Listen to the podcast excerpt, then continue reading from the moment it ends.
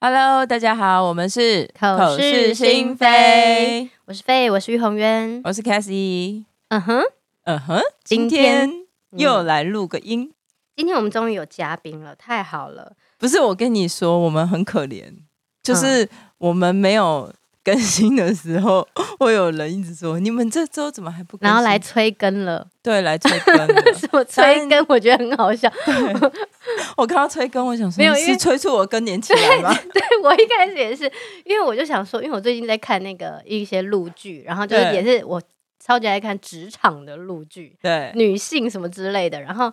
他们就一直讲到三十的那个吗？已经看完了。他们就一直讲到三十几岁就已经是在嗯，可能在内地那边已经算是什么大龄啊，职场也已经是没什么竞争力啊。嗯、然后呃，如果你又在那个时间点要结婚生小孩，你可能就是会被淘汰之类的。点点点，就三十出而已哦。女主角都三十出而已，然后就想说，他们就已经要去看那个妇产科，然后。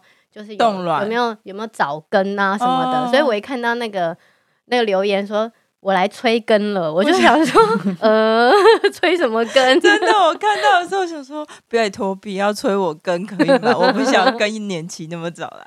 好啦，我们其实前两个礼拜有点忙，因为就是我的小孩有点问题，所以我们要带去做一些检查，所以才没有办法录音，对不起喽大家。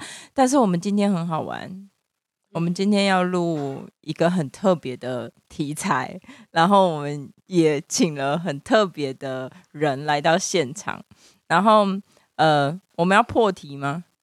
可以啊，就直接讲啊。OK，呃，因为前阵子有有听友在网络上留言说，就是想要知道我们如何帮小孩做理财规划，或是我们怎么帮我们自己的人生做理财规划，所以我们今天就请到了 Coco 姐跟 JJ Wang，耶！耶！而且先介绍一下他们为什么会请他们，是因为他们两个是从事保险业务业，对，对保险业，对对对。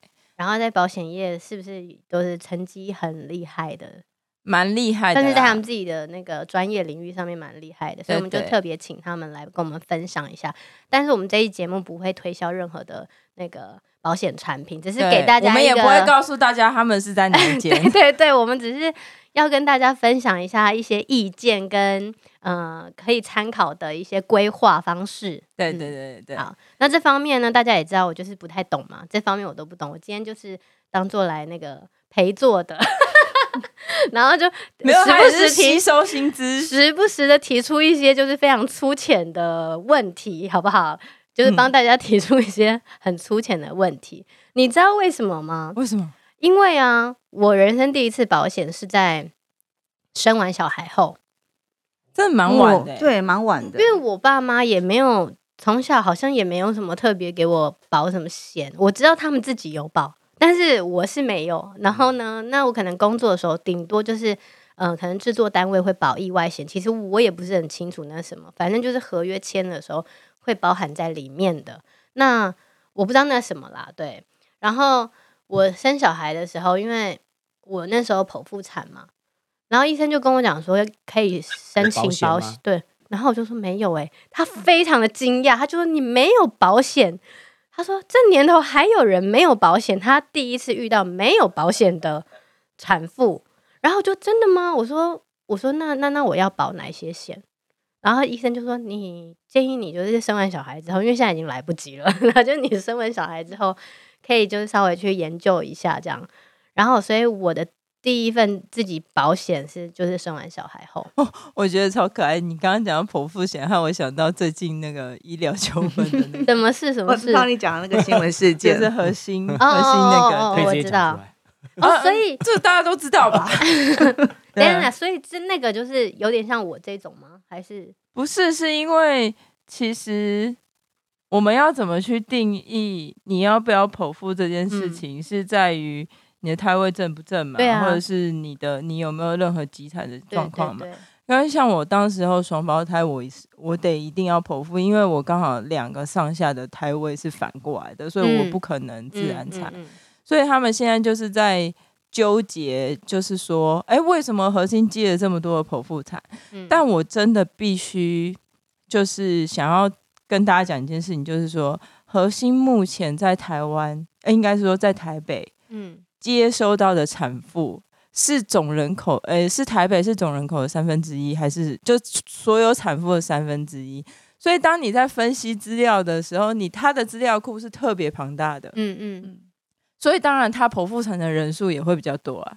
嗯、我我自己以数学概念想是这样，哦哦、我也没有特别要帮谁讲话，okay、只是我觉得我们放在数据上面分析的结果是，如果当他的资料量是最大的时候，那他当然相对相对起来也会比较多啊，对啊，比较多，没错。好，好，所以我们现在第一题是要。呃，不用第一题，哦，我先介绍一下他们背景哦。Coco 他是有领到，就是嗯，MDRT 这几个字好难念，MDRT 就是一个百万圆桌的一个对于保险员很高很高的一个奖，对可以算是说那个像是保险业的奥斯卡奖的意思哦。他之前有飞去美美国，对，去参加一个年会。可是这个的平平等标准是什么？也是以一个业绩，就是比较高额的业绩，哦、然后是呃世界各地的国家的人都可以去，你达到这标准，你可以就可以去做申请，这样子。一定的业绩吗？对对，它会有一个、哦、每年都会公布一个业绩的标准。这百万应该是美元百万吧？所以是在台湾吗？你就是单在台湾就。就已经达到这个标准了。对，它就是针对每个每国家会有每个国家的标准这样子。哦，对。那我想问一下，像保险员他们有没有特定比，就是比如说某一块保险是他特别擅长的？因为保险有很多种嘛，有什么储蓄险啊、医疗险啊、意外险啊，各种就是产险、大大小小的保险，对对对，宠物险。对对对，各种是不是有专门在负责哪哪几个区块，然后导致你的业绩就会特别的好？哦，对耶，你这个问题很专业，因为的确是说保险的种类非常的多，嗯、对。然后呢，像通常如果这样的话，就是可能我们会比较专精在比如说退休啊，哦、或是理财规划。那这样的话，它的确它的这个业绩的量跟这个单会比较，嗯、呃，就是业绩比较高这样子。哦，对。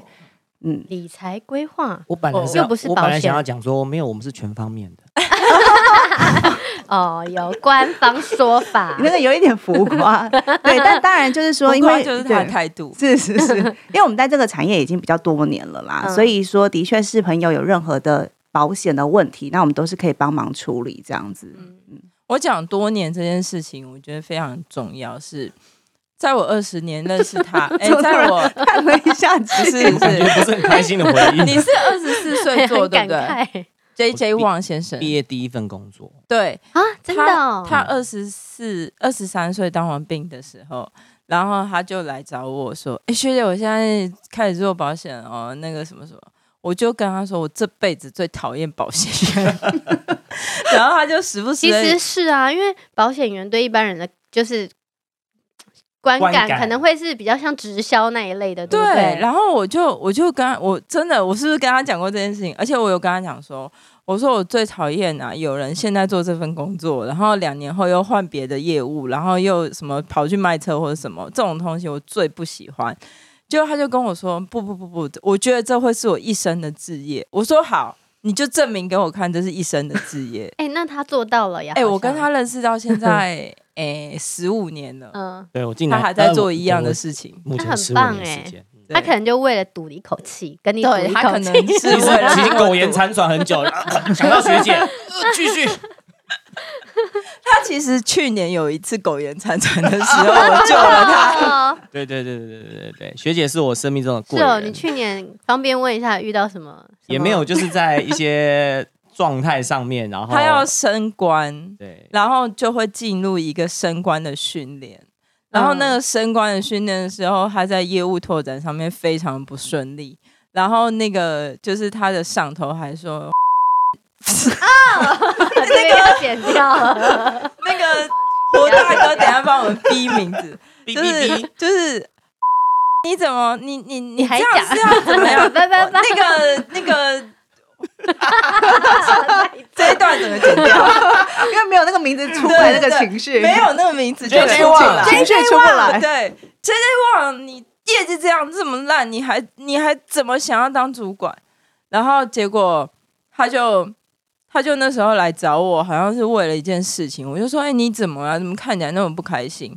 然后他就说：“哦，没有，就遇到了一些就是这些事情。”然后我就他就跟我讲，我就说：“好，我挺你，我买一支。”结果我买了一支之后，后面好多人买了一支，然后他业绩就买一支是什么？他那时候好像储蓄就买了一张这样子，一张储蓄险就一个商品啦。哦，也也跟股票一样，叫做张一张一只之类的嘛。之之类对，没有，因为可能我刚刚在想要买那个哪一只股票，所以就变成一只。哦，OK。然后，然后他就就是被苟延残喘救了回来，不然你差点就要死哦，不是？哎、欸，可是你已经，你不是是 Coco 的主管了吗？表表示说你的那个绩效各方面应该就是更跟他是不一样 level，对不对？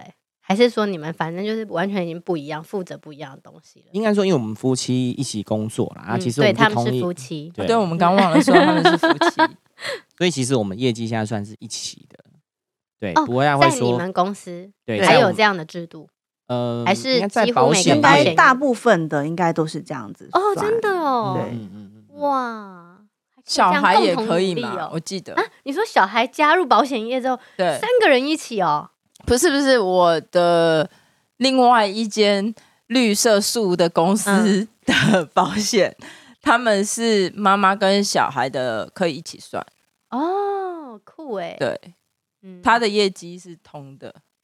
他就是要有个永续经营的概念，就是相辅相成。如果你好，他也好，有点类似是这样。嗯，对。然后他们的小孩可能就是对我的小孩这样子，对。他们想要把我们把持住。OK，以后就是我小孩去招，招招哥哥姐姐。对，好，对。所以我想问一下，大家现在平均呢，你们接触到的那个客户年龄层大概？有往下降吗？因为我以前其实我自己真的对保险认知不多，我以为这都是你知道妈妈在做的事情，就是比较长辈才会去接触或者是去了解或者去做的事情。可是现在是不是听说，菲小姐耶?你觉得你多年轻？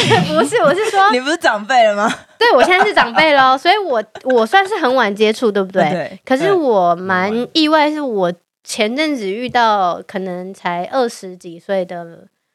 美眉，对他们就说他们有保险呢、欸，可能就是大学毕业，对，然后他们自己就有在保险，对，然后他们进入职场之后，他们就有开始在做保险，我就觉得好意外哦，我觉得他们好聪明哦，很有先知，对，应该说现在我觉得大家观念比较好了啦，因为以前二三十年前大家真的会听到保险就是啊拉保险，然后就是。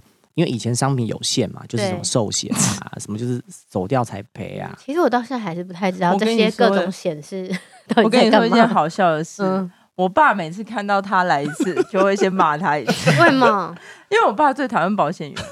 哦，没有啦，我觉得其实任何业务员都是看他给人家的感觉讨不讨喜。没有，爸爸是，爸爸就是那个那种叫什么“爱之深责之切”啊，就是就是。很爱我，但是又说不出口，他就会念一下，你保险都是，然后我就跟爸爸讲啊，爸爸你误会了。哎、欸，以前他们都会说保险就是你就是来骗人呐、啊，然后什么什么，对不对？对对对对。但其实不不会啦，现在大家其实观念很好，因为因为现在平均年龄也下买保险也下降了嘛，嗯、然后大家都很有风险意识。嗯，对，因为其实现在新闻啊，什么媒体上报了很多跟风险意识，什么艺人哪一个艺人又怎么样啊？我就是因为没有看新闻。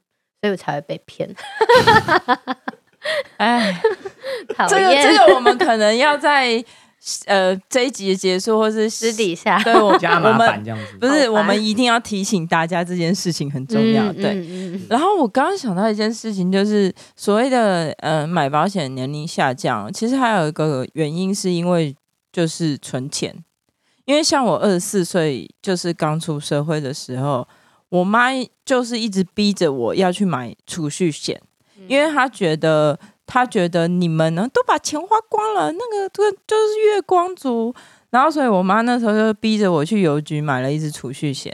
嗯，我超爱邮局的，我连续大概买了，是不是有点像定存的概念？对，它有点像定存，但是问题是邮局它可以帮你拆月，就是我那时候可能一个月才缴三千多块而已，嗯、然后你就觉得说，哦，好啦，有在存，其实负担很小，对，嗯、你就会觉得有在存，然后结果就默默的，就是每六年都可以拿一笔钱回来，而且刚好我妈逼我存钱的那个年纪的每个六年，我都发生重要的事情，需要钱这样子，对，例如我结婚啊，我生小孩啊，我要买一些东西啊，对，所以，所以我是觉得。现在年龄层有在下降，可能是我觉得跟储存钱有关系。嗯，因为我觉得存钱观念真的要有。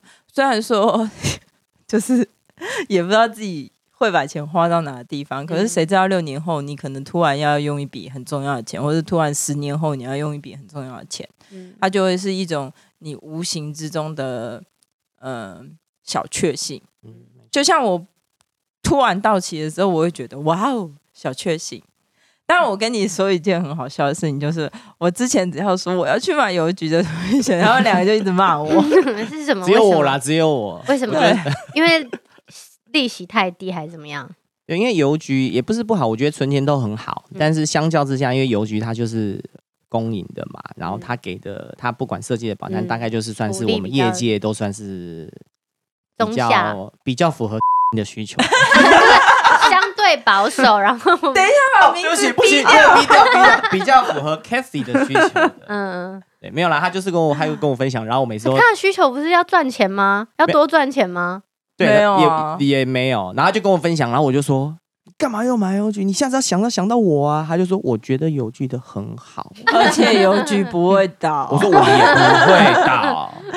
你们任何一家寿险公司都没有办法跟我保证你们不会倒。邮局不会。哎、欸，可是我不是听说在台湾那个，如果保险公司倒的话，其实金管会啊，个就是是一个很好的。后台是不，可是对消费者来说是比较那个的。是是是，我跟你讲，我当初买那个就是那个人跟我说的，所以他就说没关系。但我跟你说，你们那么高额的，就是我什么都相信啦。他有分一个 range 哦，OK，三百万以下的是金管会他们会全权的 charge，好，但三百万以上的就是不会。对。应该是这样吧？中央存保那个，对对对，是不是三百万？银行啦，你讲的是银行。那金管会的嘞，保单的嘞，保单记得没有没有啊？保单它没有一个这样的金额的限制。之前只是说呢，因为保险公司它其实呃试款很多个家庭，所以以前政府的确是说，如果保险公司它这营运不善的话，它可能会接管它，嗯，对，然后再找别的保险公司来接管，嗯，这是以前。但是其实在未来这件事情就比较不一定了。所以，因为之前像是那个马英九，他还在任总统的时候，他就讲说，其实他觉得保险业、保险公司应该回归市场的机制，嗯、也就是你应该把自己管理好这样子。嗯嗯嗯、对，所以其实，在未来的话，大家的确慎选保险公司是越来越重要。就这个保险有没有有没有长期经营的话，未来以后你选吧，跟你以前几十年选，你真的选一个小家的，他你就觉得他不会倒。以前可能真的是这样，嗯、但未来就不一定。因为日本就是这样，日本现在已经，比如说。以前都是全钱接收嘛，比如说我这家经营不善，就是政府会找人来把这这个家保险公司把它就是把它收收走，就是就是把它带走。但是日本他们就有很多这个状况，就是采就是市场机制淘汰了。日本就是比如说，假设我本来这家保险公司它可能没有了，那由 B 保险公司来承接，他就会跟你谈条件，本来理赔一百万，但是我可能只赔你七成或八成。嗯，这是一个趋势。那所以那时候在前几年，其实立法院就有在讨论这一块，但是我觉得可能还不太适合在国内啦。嗯、所以他们有提出来，因为前几年有比较多的一些保险公司有一些财务上的状况，然后就必须要来承接。可是那承接真假？真假啊？真的啊？可以讲名字吗？可以啊。国华人寿啊。哦。对啊。然后还有什么？好几家。好老牌。还有好多家。国华其实是国内保险公司最老的、最资深，跟跟我们一样，其实是前资深。我完全没听过哎。对。但他就很老的，他其实就是经营不善，然后就是翁大明他们恶性，算是有点像恶性倒闭，就是经营不善。哎，那很久嘞，有前几年的时候，有四五年前应该有。对啊，对啊，那那时候可是可是保险，可是我们国内的法律机制就是确实会有要有一个保险公司啊，尽管会会要求他来承接这他接下来的业务。嗯，但是那几年就包括这一件事，还有另外其他几件，那尽管会发现说，那这样不行，那保险公司你就经营不善，你就丢给政府摆烂。对，啊，那些钱都是。都是我们的钱哎、纳税人对啊，我们纳税人的钱去把它承接下花钱，再把它买回来的概念嘛。嗯嗯嗯、哦，所以后来就想说，那那时候就讨论到这件事情，说是不是以后朝向像日本类似这样的？可是现在台湾大多都并购了，不是吗？像那个谁谁谁并购 I I N G 哦，对，A I G I N G，现在外商都退场了啦，可是有有成功吗？并购啦，哦、那个。以前以前马拉松变成富邦，对啊，以前马拉松不是 I N G 马拉松，嗯、现在变富邦马拉松啊，对对啊。哎、欸，我想问呢，一个很粗浅的问题，嗯、呃，跟存款存钱有关的，就是储蓄险嘛？还有什么险是跟就是这个差不多类型的吗？储蓄险，存钱的。哦，应该说储蓄险其实就是一个最大的概念了，那它下面有好多个。不同的险种，比如说它下面可能会有不同币别，嗯、比如说美元的，嗯、比如说人民币的，嗯、然后对澳币的，然后下面也可能会有不同的类型，比如说有的可能是因为毕竟我们是保险公司出的商品，嗯、所以你的商品名称一定会叫什么什么什么险，险或者什么什么寿险这样子，那、嗯、里面可能就会分为说，可能这个产品它是属于呃寿险的保障额度比较高，然后所谓的利率增值效果比较没那么好，但它。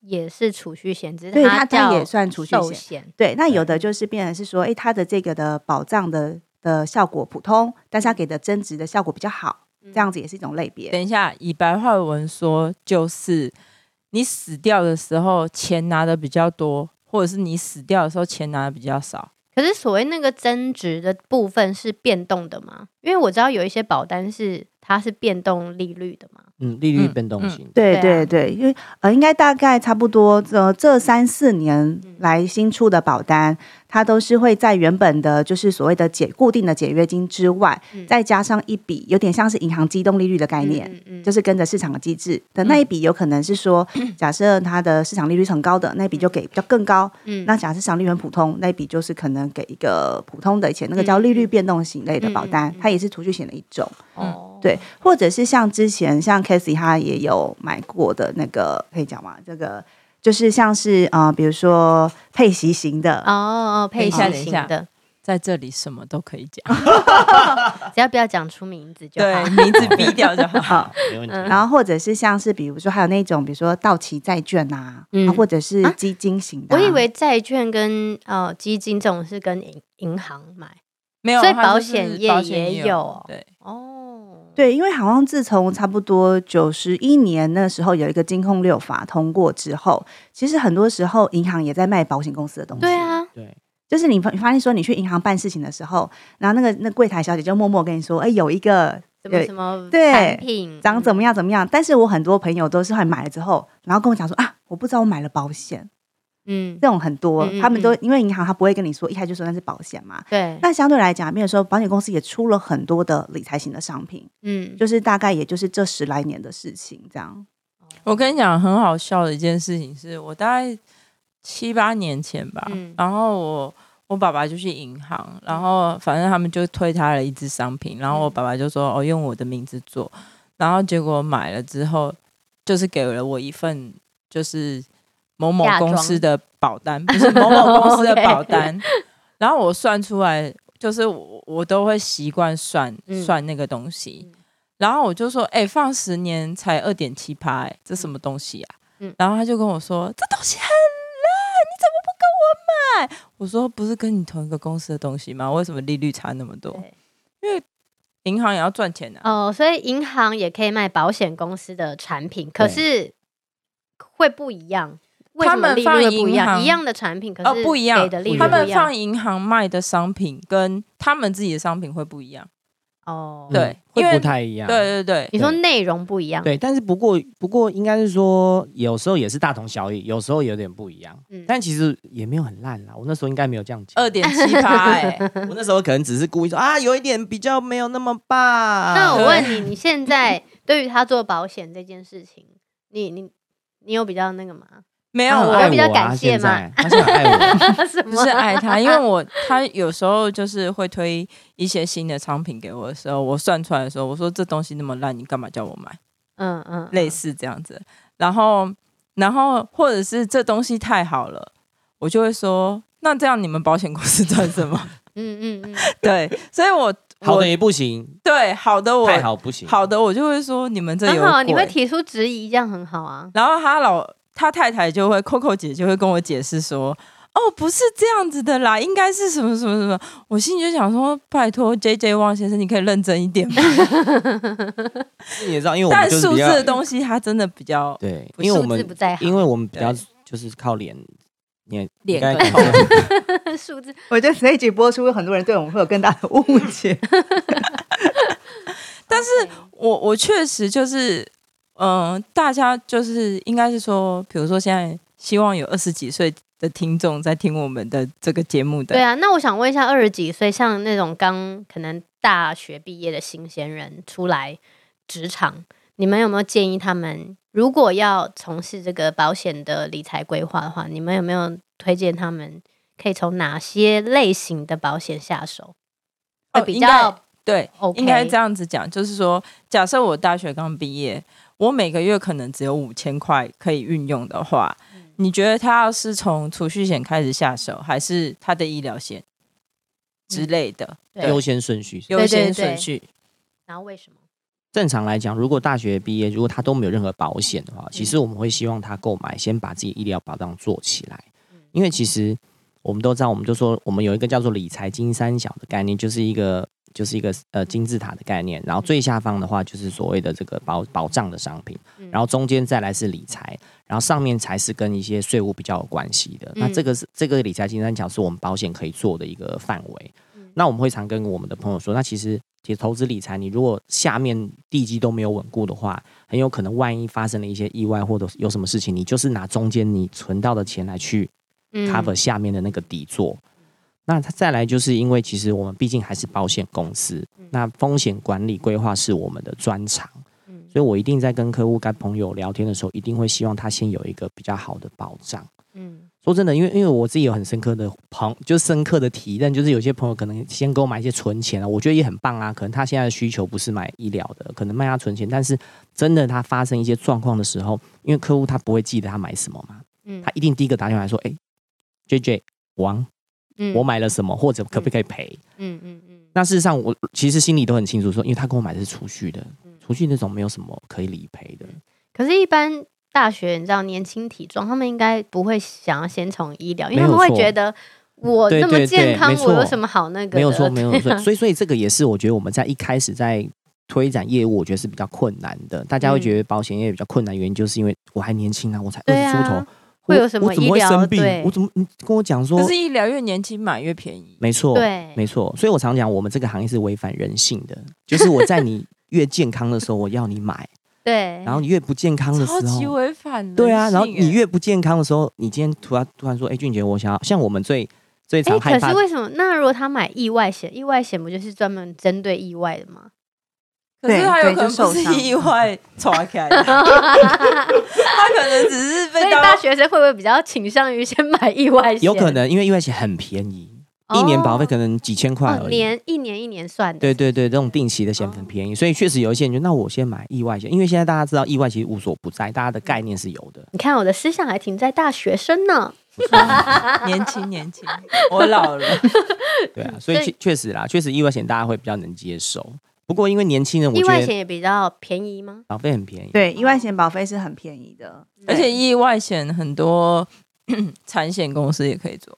哎，那意外险是有包含，就比如说他万一出了意外，然后他去看医生啊，那些产生的医疗费用，就是是可以理赔的。对，对啊，对啊，像比如说，就算呃，比如说我们到那个户外去赏花啊，比如被蜜蜂叮到，被什么虫咬到，也可以啊，这个也可以。对对对，那我们来考考你们，你知道意外意外的定义是什么吗？怎样算意外？听众朋友应该也会知道，到底意外呀？哎，那那如果我今天走路不小心走路在在路上走一走，我突然就是头很痛，我不舒服，我实在突然有点晕，然后我就倒地了，结果车就咻把我撞了，再见了，这是意外吗？是吧？是吗？但是啊，因为后面的事，不是前面的是你要看致死原因是什么。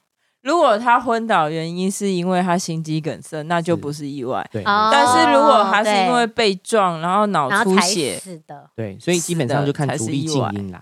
哦，就是发生这件事情。像之前不是最有名的小鬼，优秀，所以为什么 Casey 是我招募对象的这个，一直是我招募对 象，他一直要我去做保险员。哦，我我以为你说他是你招募招募对象里面的主力，因为他会提出很多的质疑跟那个跟那个敌对的。我我叫大家都不要嘛。就像之前小鬼不是就对对走了嘛？那他其实后来发现他不是是因为什么。他是因为自己的不对对，然后他倒地，然后在浴室就再见了，所以那个就不会是意外。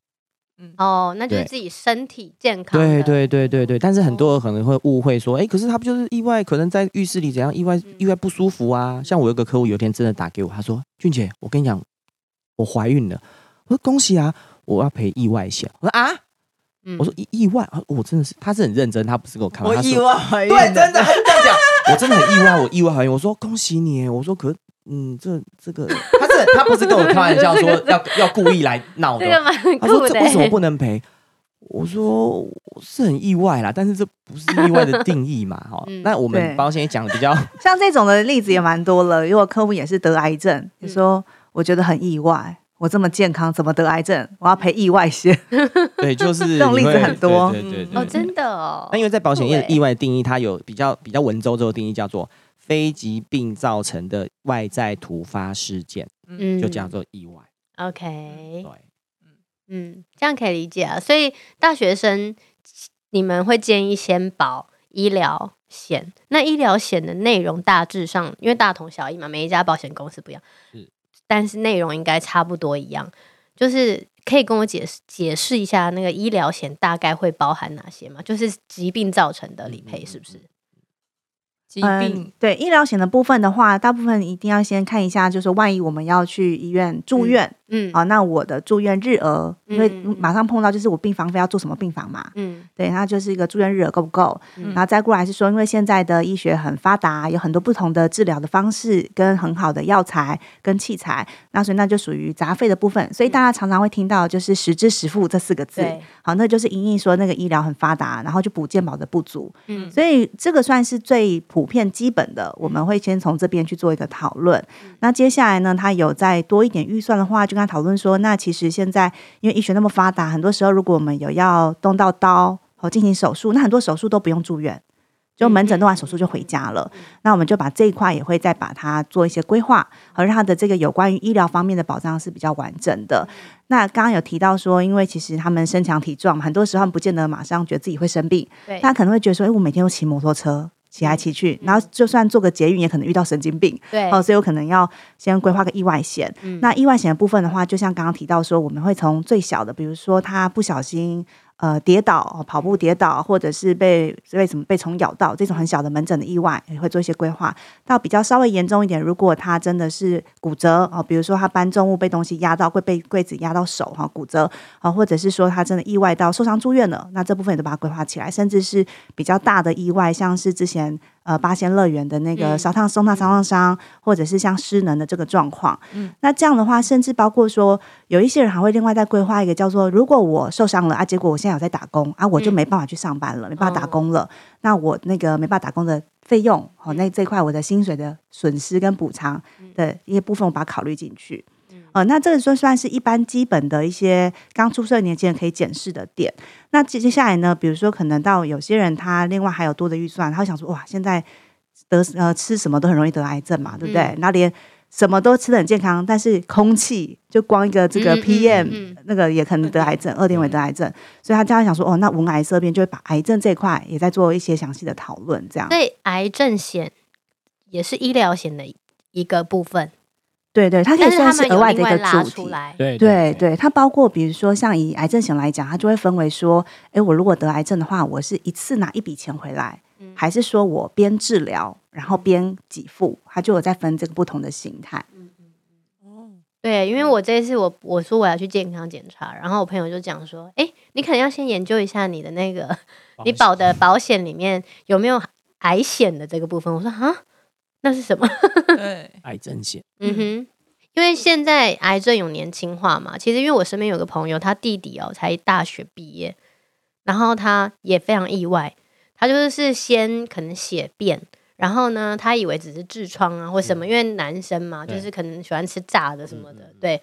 然后后来他就是一直这样，然后他可能持续了一段时间，他才去看医生，然后他就已经是就是大肠癌，对，然后他就是需要开刀治疗的那种，然后在疫情期间哦，就是他已经整个人状态已经很不好了，可是因为他没有保险，所以好像以至于他因为有这个，他已经有就是确诊这个呃大肠癌，所以他不能买保险了，对，对不对？没错，没错。为什么？这个的确就是刚刚那个 JJ 忘了提到保险违反人性的这一点，就是必须要在健康的时候才能够来规划治疗好了呢，也不能买，为什么？通常以以癌症来讲，如果治疗好的话，如果是大概得大概三五年后有机会哦，因为癌症的这个复发期大概就五年，抓五年啦，嗯嗯、五年内是比较容易复发的。嗯、那一旦你大概在五年内定期回诊完，OK，大概五年后有可能。一年或者一半呃半年或一年之后，就半年或一年才需要回诊。嗯，所以保险公司大概都会评估大概你付呃你离癌之后的状况，然后如果五年内之后都还算健康的话，可以跟保险公司提出来说，我想要买保险是比较有机会的。那会比较贵吗？会因为他曾经得过？有机会，有机会，因为其实保险公司这些保费计算的技术，它都是大数据算出来的嘛，就是多少几岁的人啊，然后买什么样商品或者。比较容易罹患什么癌、什么什么什么病的这些，他都会精算出来的啦。嗯，所以其实他就大概知道这个年纪大概精算出来的这个保费大概数据是什么样。所以其实他透过大数据算出来之后，发现说，哎，其实这这个年纪可能他这个状态体况是没有办法承担的风险，他就可能会没有办法让他承保，或者是费用会比较高。嗯，所以像这种大学新鲜人，建议就是先从医疗意外。然后真的还有其他的那个才去做储蓄的规划，对不对？呃，基本上是这样。但是有一些同朋友，可能他年轻人他是过来对，或者说他 真的很想要存钱啊。嗯，那我觉得没有存钱也没有不好。嗯，那我们就来看，大概我就会拿多少钱可以，就是是可以运用。我不知道 Casey 还记得以前我帮你做过一个理财矩阵，画一个十字图，然后生活支出、负债，然后投资理财，然后风险管理要花多少的比重。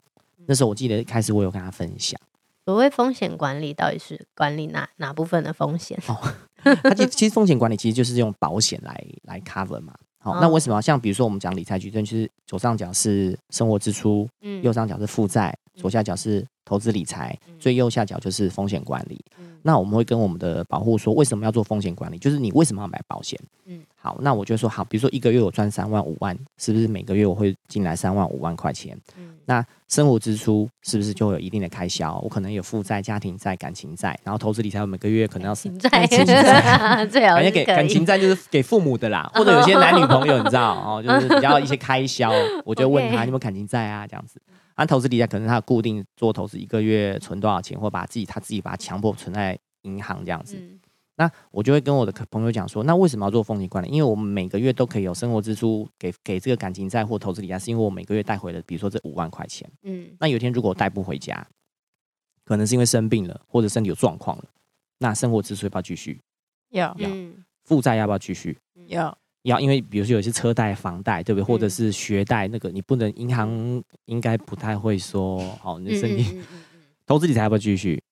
如果我都能每每个月拿不回那三五万，有可能就不行了嘛。对。可是我们投资理财目的是不是就是靠我的时间复利嘛。那可是我可能存这个存到一半我就不要，是不是就违反我本来的本来的目的了？那风险管理这块的重重重点就在于说，当我把风险管理这块做好。当我发生事情，我拿不回那五万块钱的时候，可是它可以 cover 我们的生活支出，cover 我们的负债，cover 我们投资理财，让我们人生立于不败之地。我我立于不败之地是也是有点夸张啊，就是至少是就是稍微。就是不会过得太拮据啦，可以这么。我们两个很理性嘛。我跟你讲，我超想骂。我跟你说，我以前也觉得这个很浮夸，因为我们会学到这个。我想说，人生里我我以前也会这样觉得，但真的慢慢真的在这个行业做了十五年之后，你会觉得真的真的有帮你在风险规划过规划起来的时候，真的会不会那么？各位听众，真的没有那么夸张。应该说，在这个阶段，对不起大家，在这个阶段，大部分都是处于说，他今天之所以他能够维持他基本的生活开销，或者是他能够有一些过一些有品质的生活，都是因为他每个月都有一个稳定的收入。对，那这稳定的收入可能会因为他可能今天，比如说他跟老板吵架，他就把老板 fire，他就没有收入来源了嘛，嗯、或者是说他可能生病了，嗯、或者是他失能了，他就没有能力去赚钱了。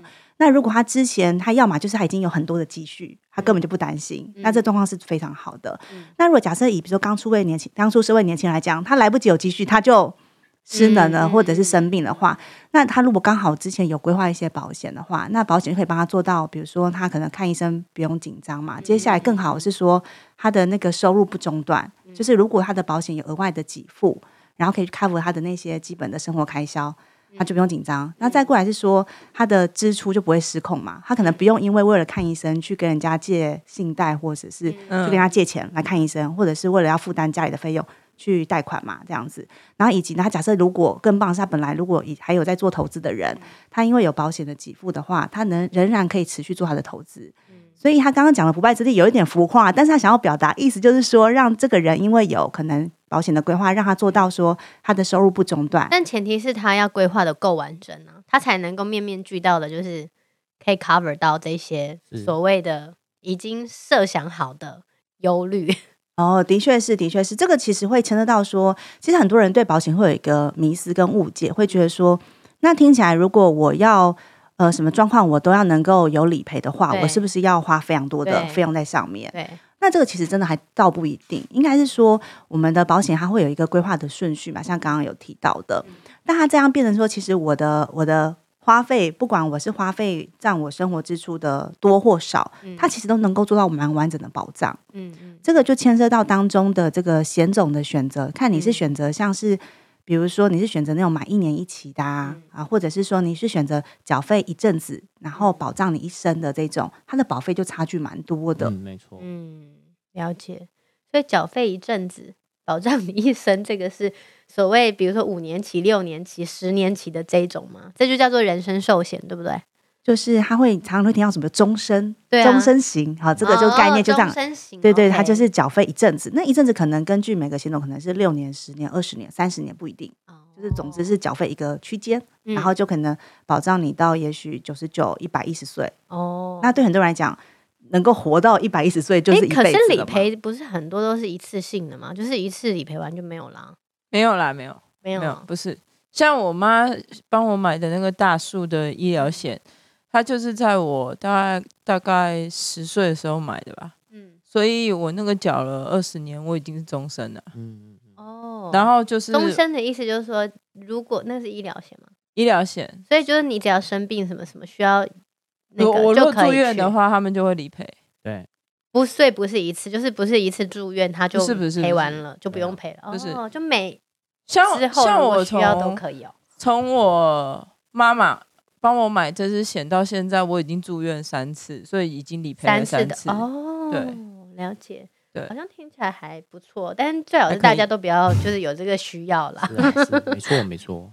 但是我觉得女生有一点是很重要的是，呃，如果你有一天你觉得你会结婚，跟你觉得你可能会生小孩，那我们势必一定会去住一次医院。嗯。或者是势必一定会有一次的紧急的状况啊，所以不一定紧每个人都紧急的状况啊，那也许有可能紧急的状况，所以这个有专门针对女生的产品吗？的保险吗？哦，的确是有，像是。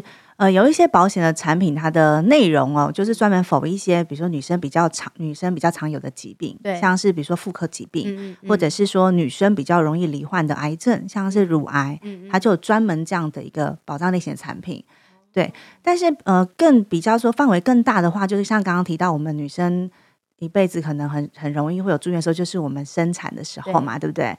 那就是不知道会不会用到，就是如果我们没有是自然产化，我们可能就剖腹了嘛，对不对？嗯、所以的确是说，蛮多女生在适婚年龄的时候，会去把这一块的保障也预先先规划好，以防说如果她在生产的时候是要剖腹的时候，她可以比较安心，就可以有保险的理赔，因为不然剖腹的费用会比较高。对，嗯，对，所以我就是蛮我的医生就是才蛮惊讶说哈。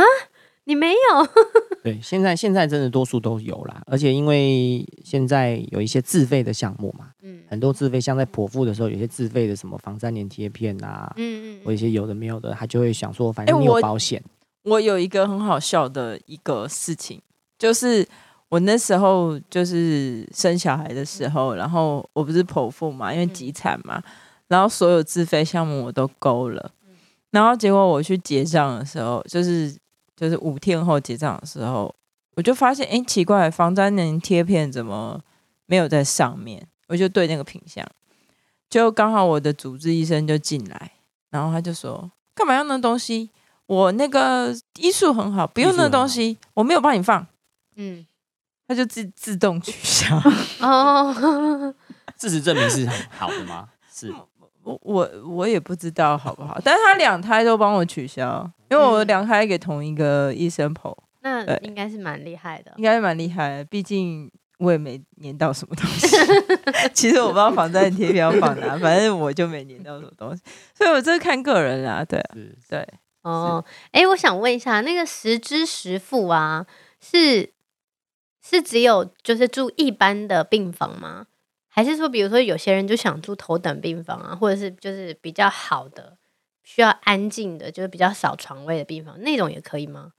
哦，好，因为实支实付它算是其实就是一个账户的概念啦。嗯、它就是说，哎、欸，我我们有一个扣打里面可以用、嗯、啊。那这扣打里面，至于说我在医院可能住了比较高贵的病房，或者是是用了比较好的医疗方式，它都是算在那扣打里面。哦，对，是它是。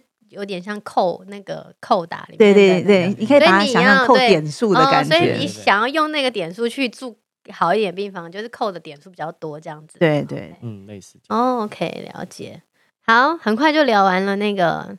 针对大学新鲜人，就是大学出社会的新鲜人，嗯，的一个理财规划建议。对，那我们下一集就会跟大家分享一下，如果有了小孩之后，你要怎么帮小孩做规划？嗯嗯嗯嗯。哦，在这边呢，补充一点就是说，嗯，台湾的保险业务员非常的多，所以当你要签订任何合约的时候，请确定他有没有出示。公司的任何证明，例如他的识别证啊，或者是他任何的保险的经纪人的证照啊，这一点是对大家比较好的保障。然后另外一点就是，如果有一个你非常喜欢的朋友，但他不幸变成了保险业务员，请问他，你做这一行你会做多久？如果如果他不是一个给你很肯定的答案，拜。就就不要跟他买，是不是？就不要跟他买，这是我的真心话，真的真的。因为因为我觉得这种事情是这样，就是当你发生意外的时候，然后你打电话去给一个你之前跟他买的人，然后他就跟你说：“哎，不好意思哦，我现在没有在做保险。”你心里会不会？心里觉得很那个唧唧歪歪。你当时候跟我拉的时候讲的什么信誓旦旦，就隔了两三年，你跟我说不好意思，我没有在做，那谁要处理？对，那谁会处理？他就会回归到你要打客服电话，然后请帮我查一下我 的保单，那理赔要怎么办呢？然后客服人员就会跟你说，请到哪个网站下载那个表格，写完之后再寄到我们公司，或是传真。哦，是哦。对，但是我有一个十五年的保险业务员，所以我发生什么事情的时候，我只要打电话跟他说，我现在发生事情了，帮我处理理赔，谢谢，再见。嗯。就这样，这就是差别。OK，好，好，OK，Hello，谢谢大家，谢谢大家，拜拜，谢谢，拜拜。请大家帮我们订阅、分享，加上五星好评哦，谢谢。